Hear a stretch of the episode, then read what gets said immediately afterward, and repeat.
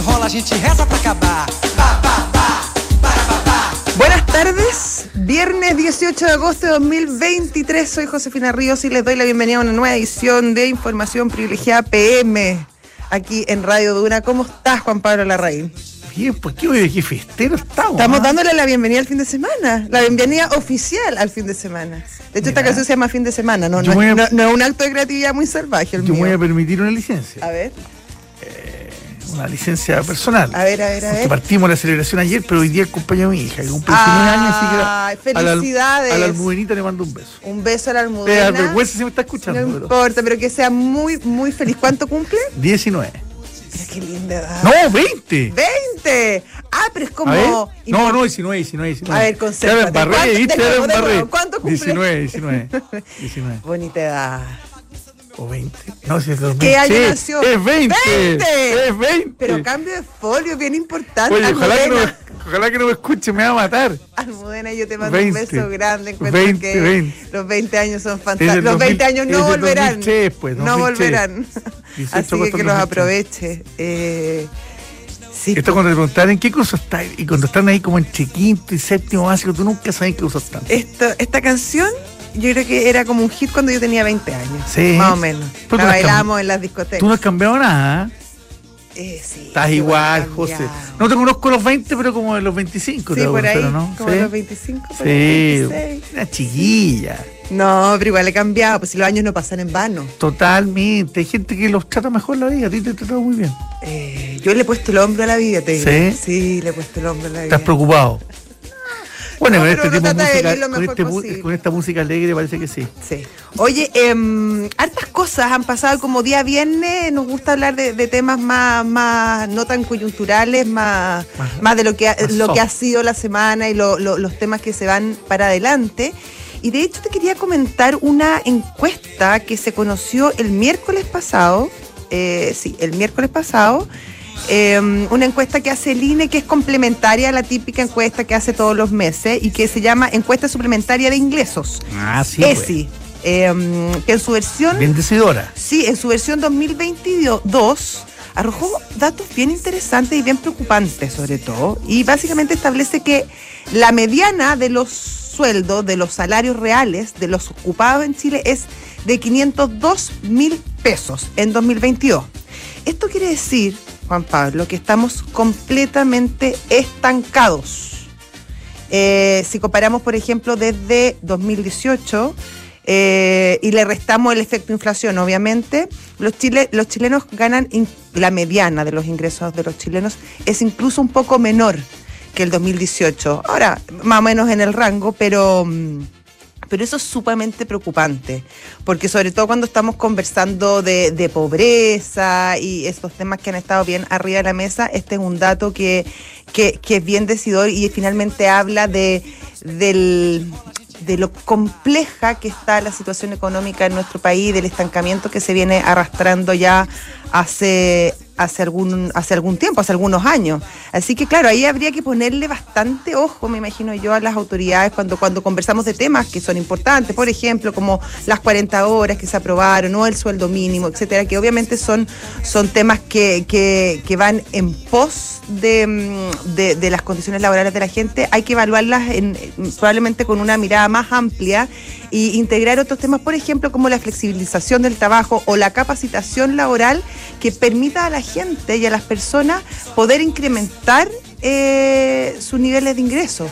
Porque, porque 500 mil, 502 mil pesos, que es lo actual, está casi, casi en, en la línea de la pobreza, si consideramos que la línea de la pobreza para una familia eh, de cuatro personas está en cerca de 500 mil pesos también.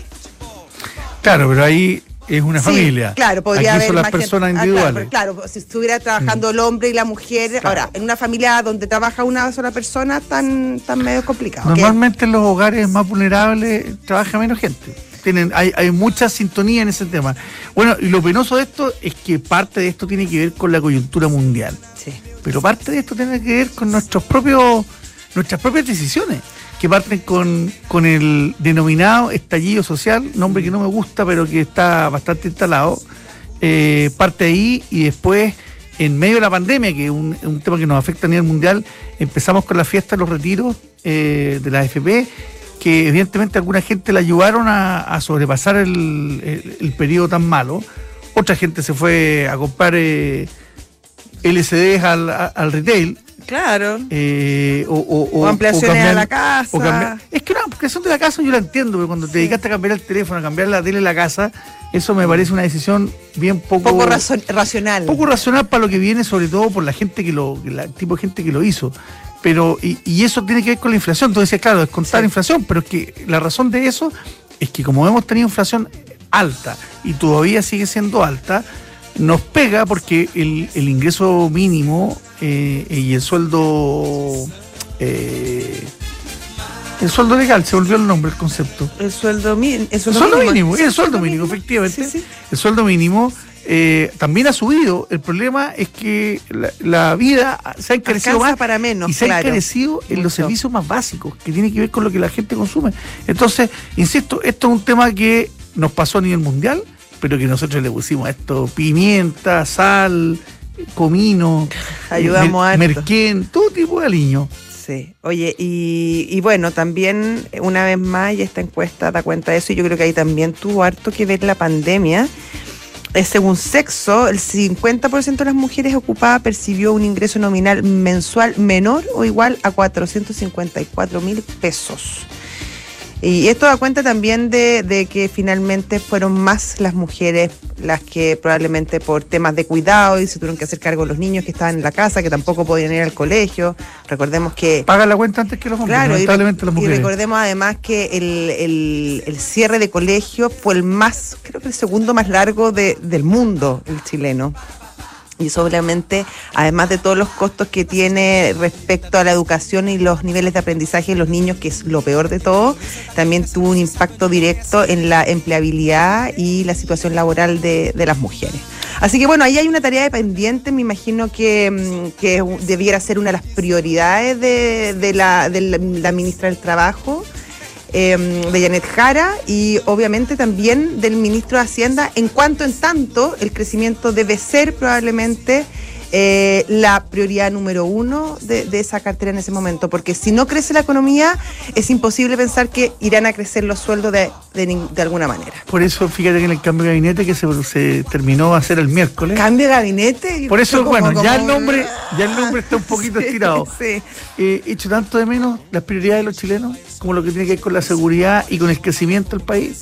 No hubo nada de eso en el No, cambio gabinete. nada de Cero. eso. Yo encuentro que es de los cambios. En el ajuste, el cambio de gabinete más intrascendente de los últimos tiempos. O sea, sin ser despectiva, obviamente, pero la verdad, Quizás el de educación un- es, un- es el, el cambio importante ahí. Sí, pero sí. el resto pero claro, pero no nos va a cambiar la vida por un cambio en bienes nacionales o en el mundo de la cultura. O sea, si, si el presidente Boric quería marcar un tercer tiempo, pensando que era el tercer cambio de gabinete, o un cuarto tiempo, ya no sé qué tiempo vamos, eh, no sé si estas eran las, las fichas o las teclas que, que había que tocar. Por lo menos no queda muy claro eh, cuál, es, cuál es su brújula en este momento y, y a qué está apuntando. Así que bueno, a lo mejor probablemente y esperamos que él lo tenga más claro en su cabeza Ojalá, de lo que, nos, no de lo que nos ha contado a nosotros. Oye, ¿y la tarifa del transporte, viste? El domingo sube 10 pesos. Así es. Bien poquito. Nada, está congelada desde 2018. Claro, desde Después de los famosos 30 de pesos. los 30 pesos. Que no eran 30 pesos. Ahora, yo encuentro ya, el Consejo Qué Asesor... miedo hay con el tema. ¿eh? Pero qué miedo. Sí, qué complejo. Para no haberla tocado en prácticamente en casi 5 años. Hace cinco años. Y, y además subirla en 10 pesos es. Cuando habían dicho 20. Y además tiene otra cosa más. Tú tienes un máximo de 38 mil pesos. Después te lo vuelven. Después te- no, después ya empieza a, a- a hacerlo gratis. Para los estudiantes se mantiene, que los estudiantes yo te voy a decir que hace mucho rato que no pagan el- la, la micro, el transporte. Y para los adultos mayores también se mantiene eh, estancada la tarifa. Ahora, a mí me, me- me preocupa que se esté hablando de esto, que es muy importante, que debió haber sido más, probablemente, etcétera. Es una discusión técnica que sabrán ellos, pero que no se esté hincando el diente a la evasión, que es ya estrepitosa. Yo veo las micro y, y- y se suben por detrás y nadie, a nadie le parece preocupar mucho eh, que la gente pague o no pague la micro. En el metro es distinto, ahí hay más, hay más control. Pero en la micro no la paga el nadie. Y en el metro de guardia es preocupado del tema. En la micro, claro, el pobre chofer hace lo que puede eh, y la gente, algunas que te, se arriesgan a mirar mal al tipo que no pagó, pero no pasa eso. Y vamos Ah. haciendo trampa. Oye, no paga. Yo no sé cuáles serán los niveles de, de evasión, pero son tremendos, tremendos, tremendos, tremendos. Ahí hay una política pública bien fallida. Eh, todo lo que fue el Transantiago, eh, te acordáis, lo- no, no, no, no fue lo exitosa que, que se hubiese que esperado y lo, lo que se necesitaba también, porque sabemos lo importante que es el transporte público en una ciudad, en una ciudad como Santiago, que además es tan grande, es tan extensa. Eh, entonces llama la atención lo, cómo se hicieron las cosas, tanto en el diseño como en la implementación, porque siempre la pelea fue, no, es que el diseño es el malo, no, es que la implementación no se hizo bien, pero al final es una mezcla de todo, y, una mochila que tampoco los gobiernos que vinieron después han logrado solucionar de, de una manera Ahora, muy yo creo, que, eficiente. yo creo que hoy lo que tenemos de Transantiago, que ese que, ese que partió a fines de Lago Sí. y principios de Bachelet Sí, 1, Bachelet. creo que le queda poco de eso, debe estar entero reformado, debe ser un, un pulpo lleno de tentáculos que no tiene que ver con el proyecto original, No. pero que se ha ido cambiando sobre la marcha. Y también esto es como cuando uno compra un software para la oficina lo va parchando. y, y ve, que, y ve que no va funcionando, lo va parchando, lo termina un alien al final. Exactamente, exactamente. Em, oye, te voy a hacer una pregunta. ¿Viste lo del viaje a la luna? Que esta invitación que había hecho el gobierno israelí al gobierno chileno, una misión Para bien interesante. Sí, para que, y que iba a ser un viaje Al lado oscuro. ¿ah? al lado oscuro, The Dark Side bueno. of the Moon, como, como los Pink Floyd. Y mm, iban a ir dos módulos y de hecho la bandera chilena iba a ser puesta en el lado oscuro de la, de la luna junto con la israelí y junto con la China, que es el único país que ha logrado llegar al lado oscuro de la luna hasta ahora, ni uno más. Y que además hay que entregar muy buena información al mundo científico. Sí, bueno, y tecnológico y todo lo que ese aprendizaje este se país- puede sacar para, para incluso para implementar en la industria. José, toda esa gárgara que hacemos en este país por tantos años respecto al, al I más D, Mm. que no hay opciones para hacer I más D. Bueno, esta invitación que nos hizo el gobierno de Israel era de apenas, porque apenas, digo, para un gobierno es poca plata, son 7,5 millones de dólares, bastante más se han perdido con las famosas fundaciones, en el caso de fundaciones, Mm. no habernos subido a este tema, que creo que es por razón ideológica, porque Israel, ¿ah? Si fuese sí, otro- pero no tienen muy buena si, relación. si claro. fuese otro el país que nos invita, hubiésemos ido. Y estamos desaprovechando todo eso para el mundo universitario, para el mundo de la investigación. El I+D, insisto, en algo que probablemente nosotros no, no, no vamos a tener nunca más la posibilidad de estar en una misión espacial Imagínate. de ese nivel. Oye, era súper interesante porque son 35 los ingenieros eh, que están participando, que iban a participar de todo este proceso y que hay muchos que ya están trabajando. De los 35, eh, cinco iban a ser chilenos. Imagínate con todo el background y todo el know-how y todo el aprendizaje y el conocimiento que iban a volver esos ingenieros a Chile ya eh, a traspasar eh, finalmente todo ese aprendizaje a generaciones de, estudiantes, que habría sido súper interesante. Y además, eh, quedaba un chileno, un ingeniero chileno que había que determinar em, permanentemente en el consejo detrás de, estos proyectos interterrestres que, que tiene el gobierno de... de Israel, que además están apuntalados por la NASA y por Google. Hay varias empresas y varias instituciones y organizaciones de primer nivel mundial detrás de este proyecto. Por lo tanto, es una pena, creo yo. Yo sé que estamos en un momento que, que claro, que la economía está difícil, etcétera, y que mucho se habla que hay que apretarse el cinturón, pero la verdad que estamos hablando de 7,5 millones de dólares que para un para una aventura, para una empresa, eh, de este tamaño yo creo que es bien bien marginal para todo el provecho posterior que se le que se le podría haber sacado en términos académicos científicos de innovación eh, incluso como hablábamos antes en términos de iniciativa empresarial bueno decisiones que se toman Interesante. ¿Vamos a las menciones? Vamos, no? vamos. Vamos, pues. Y EconoRent sigue creciendo para entregarte el mejor servicio. Abre una nueva sucursal en la ciudad de Los Ángeles. Estuve en Los Ángeles hace como un mes, increíble, pero pujante la ciudad. Encuéntralos en Avenida Las Industrias 7310 y ve a disfrutar de la mejor tarifa y el mejor servicio. Te esperan EconoRent, Car Rental y Leasing Operativo. Book es un software integral de gestión de personas con soluciones para simplificar todos tus procesos, desde el cálculo de remuneraciones, gestión de documentos laborales y selección hasta la evaluación de desempeño, capacitación y beneficios y mucho más. Book crea un lugar de trabajo más feliz. Y Santander nos sorprende con una cuenta corriente en dólares que puedes contratar en solo tres clics. Así de fácil es manejar tus dólares. Contrátala 100% online en santander.cl. Y la auditoría ayuda a obtener grandes resultados y en PwC están convencidos de esto. A través de datos confiables y procesos rigurosos, logran que tu empresa alcance el siguiente nivel. Informes ESG, gestión de riesgo y transparencia digital. Visita pwc.cl.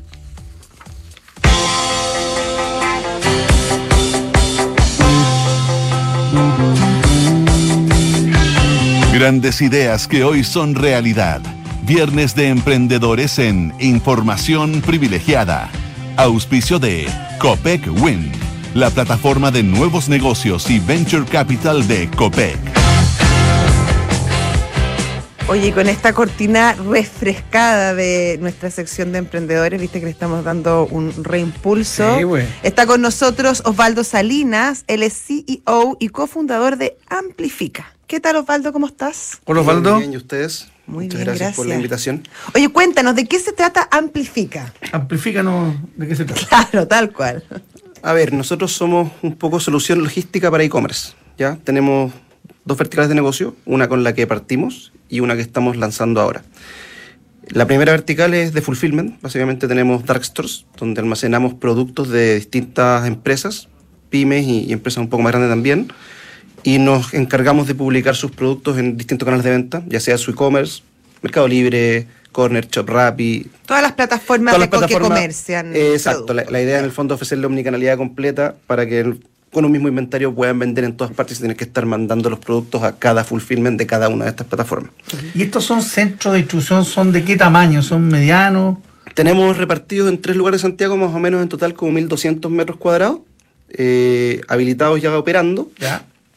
Eh, donde uno es un poco más grande, que es un poquito más de pulmón de los otros, y son siempre cercanos al consumidor final. En el fondo con esto permitimos que las marcas puedan ofrecer en sus mismos e-commerce entregas en más o menos media hora. Prometemos una hora, pero están llegando más o menos en media hora. Y todo el proceso, desde que, desde que se hace la compra y llega la orden al centro de distribución hasta la entrega final, ¿lo hacen ustedes?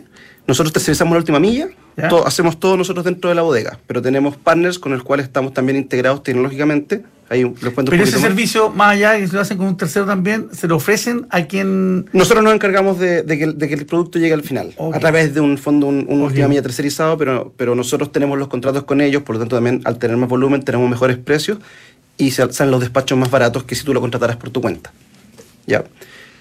Oye, y cuéntanos la historia, cómo nace eh, Amplifica. A ver, Amplifica nace un poquito desde el estallido social. Eh, uno de mis socios tenía una, una tienda de chocolate, o sea, tenía cinco locales en su minuto, tuvo que cerrar cuatro de, de cinco en ese minuto, tuvo que cerrar todo lo de los malls y uno que había abierto recién al lado de Plaza Italia. Así que quedó solamente con uno en Vitacura y empezó a perder toda la cobertura un poco de las plataformas de delivery y todo lo como que era esta compra rápida, impulsiva. Y ahí nació la idea. Se empezó un poco a abrir, a abrir el, mercado nuevamente, se calmaron los ánimos y llegó la pandemia. Y cuando llegó la pandemia, eh, uno de mis socios estaba trabajando con, con el otro en el fondo de la chocolatería y yo estaba trabajando en la TAM, nada que ver, yo mundo corporativo siempre, nunca me había lanzado más al, al tema de emprendimiento.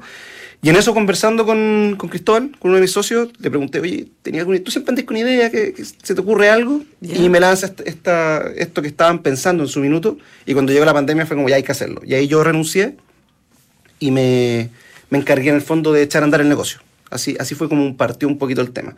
Y ahí el, el problema inicial que teníamos para operar era que no teníamos un sistema que unificara todo para una operación. En el fondo, múltiples tiendas en múltiples ubicaciones, por múltiples canales de venta, y que todo funcionara en un mismo, en un mismo canal, en un mismo ecosistema. Entonces nos dimos cuenta al tiro que necesitábamos hacer un software que fuera especializado para el servicio que estábamos dando, porque Darkstores existen hace mucho tiempo, pero no Darkstore como un servicio. Cada uno tenía, no sé, Nike tenía su Darkstore. Pero Era no- como básicamente bodegas. Exacto, pero no había una bodega como para mil clientes en el fondo y que estuviera conectado Como un canales. multibodega Exacto, tal cual. Entonces empezamos a desarrollar este software que finalmente nos dimos cuenta que fuimos creando un monstruito, llevamos tres años desarrollándolo Y ahí viene la segunda vertical de negocio. Hoy día tenemos muchas pymes que eh, tienen tan poco volumen que no les da para estar pagando el servicio, eh, almacenamiento, etcétera, y pueden operar desde su casa perfectamente, o desde una bodega quizás arrendada de esas un poquito más baratas que son chiquititas por dos metros cuadrados, y podrían perfectamente operar desde ahí. Entonces lo que estamos ahora es sacando un licenciamiento del software como un SaaS para que ellos puedan en el fondo pagando una licencia mucho más barata de lo que encontrarían en el mercado, tener todo en un mismo canal, Pero te- integrando los couriers, integrando las órdenes, integrando todo. ¿Y este software ustedes se lo venderían a otro dark store, por ejemplo? Podríamos perfectamente licencias a Dark Stores. ¿Y esa es un poco la idea? Sí, o sea, hay que ver también que, estén interesados están ellos, pero, pero la idea va para allá. O sea, tenemos, tenemos acá un... O sea, hay un giro en el negocio también. Sí, no es pivote, es, es un agregador, porque en el fondo tú dentro de la misma marca que después va creciendo, en algún minuto va a necesitar tercerizar su fulfillment. Entonces va a poder dentro del mismo ecosistema, sin tener que entender otro sistema nuevo, solicitar un camión, nosotros retiramos la mercadería, la llevamos a otro centro de distribución y empezamos nosotros ahora a operar las órdenes. Y Y, esto no se despreocupa de la logística. ¿Y esto no los obliga a tomar una decisión de, ir por ese camino o por el otro? ¿Van a convivir los dos por un tiempo al menos? Sí, esto no, no estamos inventando la rueda. Esto ya, ya pasó en Estados Unidos, más o menos el 2012. Se creó una empresa que se llama Chip Hero, que partió como un fulfillment y le pasó lo mismo. Desarrolló un software, pero a diferencia de nosotros, está integrado en los canales de Estados Unidos, no en los canales locales, que fue un poco lo que nosotros nos encontramos en su minuto. Y hablando con un VC en 2017 más o menos, le dijo, oye, pero tenía un tremendo producto, bota el negocio de fulfillment y ponte a vender el, el software. Hoy día él tiene dos verticales de negocio, tiene el fulfillment y tiene el software. Oye, Osvaldo, ustedes quieren expandirse, tengo entendido, a Perú y México. ¿Cómo es- va en ese proceso? El proceso de levantamiento de capital, me imagino. ¿En qué etapa están? A ver, tenemos ahí dos cositas. Uno, acabamos de cerrar una ronda, que la levantamos a través de Brota. ¿Ya? Esta ronda está enfocada precisamente en ya terminar de, de- de escalar el negocio fulfillment. ¿Por Nosotros- cuánto fue esa ronda? Fueron eh, 425 millones de pesos. En verdad la ronda fue por 500, pero como nos ganamos el growth de Startup Chile por 75, Ya. achicamos un poco la ronda para diluirnos un poco menos. Y está enfocado precisamente en terminar de sacar el producto. Estamos lanzando el SaaS, el MVP está de aquí a dos semanas, más o menos es lo que tenemos programado.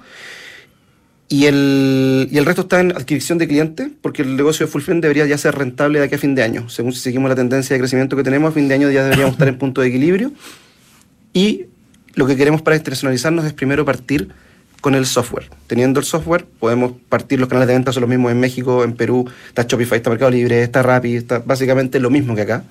Podemos partir con esos canales de venta y con eso vamos a tener información de dónde instalar los centros de distribución, entendiendo dónde están las órdenes, qué tipo de productos se venden en qué lugar, para llegar de una forma inteligente a instalar el negocio de fulfillment. Y no llegar a, pro- a probar que en fondo sería quizás un gasto de plata innecesario en caso de equivocarse. Perfecto. Oye, y estos, estos dos mercados que miran y que, que- que se parecen, eh, aspiran a, a- en qué tiempo también respecto a Chile poder eh, ponerse a la par. A ver, es una pregunta un poco compleja porque hay que hacer bastantes estudios para contestarla un poco más, más fina. Eh, estamos en la etapa recién de lanzando el SaaS. Vamos a lanzarlo en el fondo a través de Stripe, que tú puedes cobrar eh, en, todas las- en, todos los, en todos los países desde la misma plataforma. Y vamos a ir entendiendo según cómo se va dando la respuesta, cómo vamos a ir entrando. Entonces, ya después saber cuándo se iguala al país va a ser, va a ser un poco complejo. Lo que sí sabemos es que México es varias veces Chile, por lo tanto, Claro. si, si nos va bien, debería superar a Chile rápidamente. Oye, ¿y este negocio existe en Perú y en México, no? Como lo tienen montado ustedes, por lo menos. el, el SaaS que estamos sacando no existe en la TAM.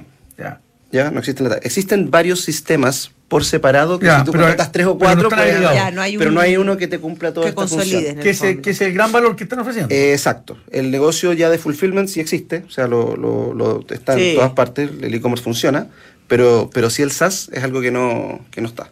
Estupendo.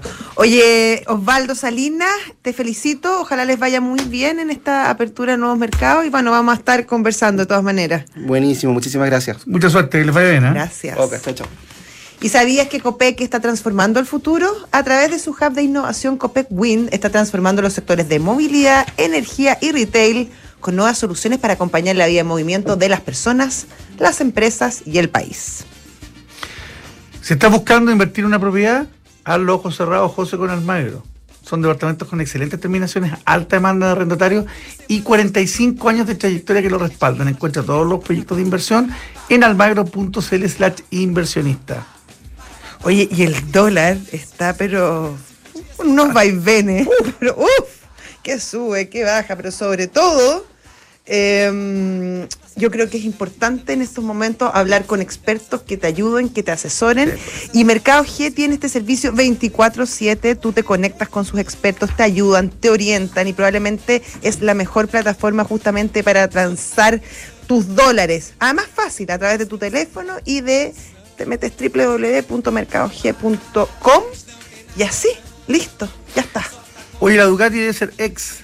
Es la primera Ducati con una rueda delantera que es más grande que la trasera. Tiene 21 pulgadas, la trasera tiene 18. Tiene suspensión específicamente diseñada para la experiencia off-road. Exploradora, divertida, de gran rendimiento. Casi como tú, José.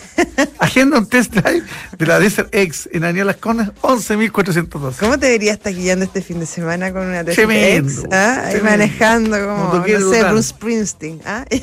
Oye, Mercado Pago y las mejores promos van de la mano. Paga con un QR de Mercado Pago y gana. Participa por un millón de pesos semanales y un gran premio final de un Peugeot E 2008 entre todos los participantes. Obviamente que entre más veces pagues, más oportunidades tienes. No te lo pierdas. Mercado Pago, la cuenta digital de Mercado Libre y que excelente Mercado Pago. La verdad que muchísimas gracias. Chao. Tem batucada, timbalada, carichada, meninada, parentada, feijoada.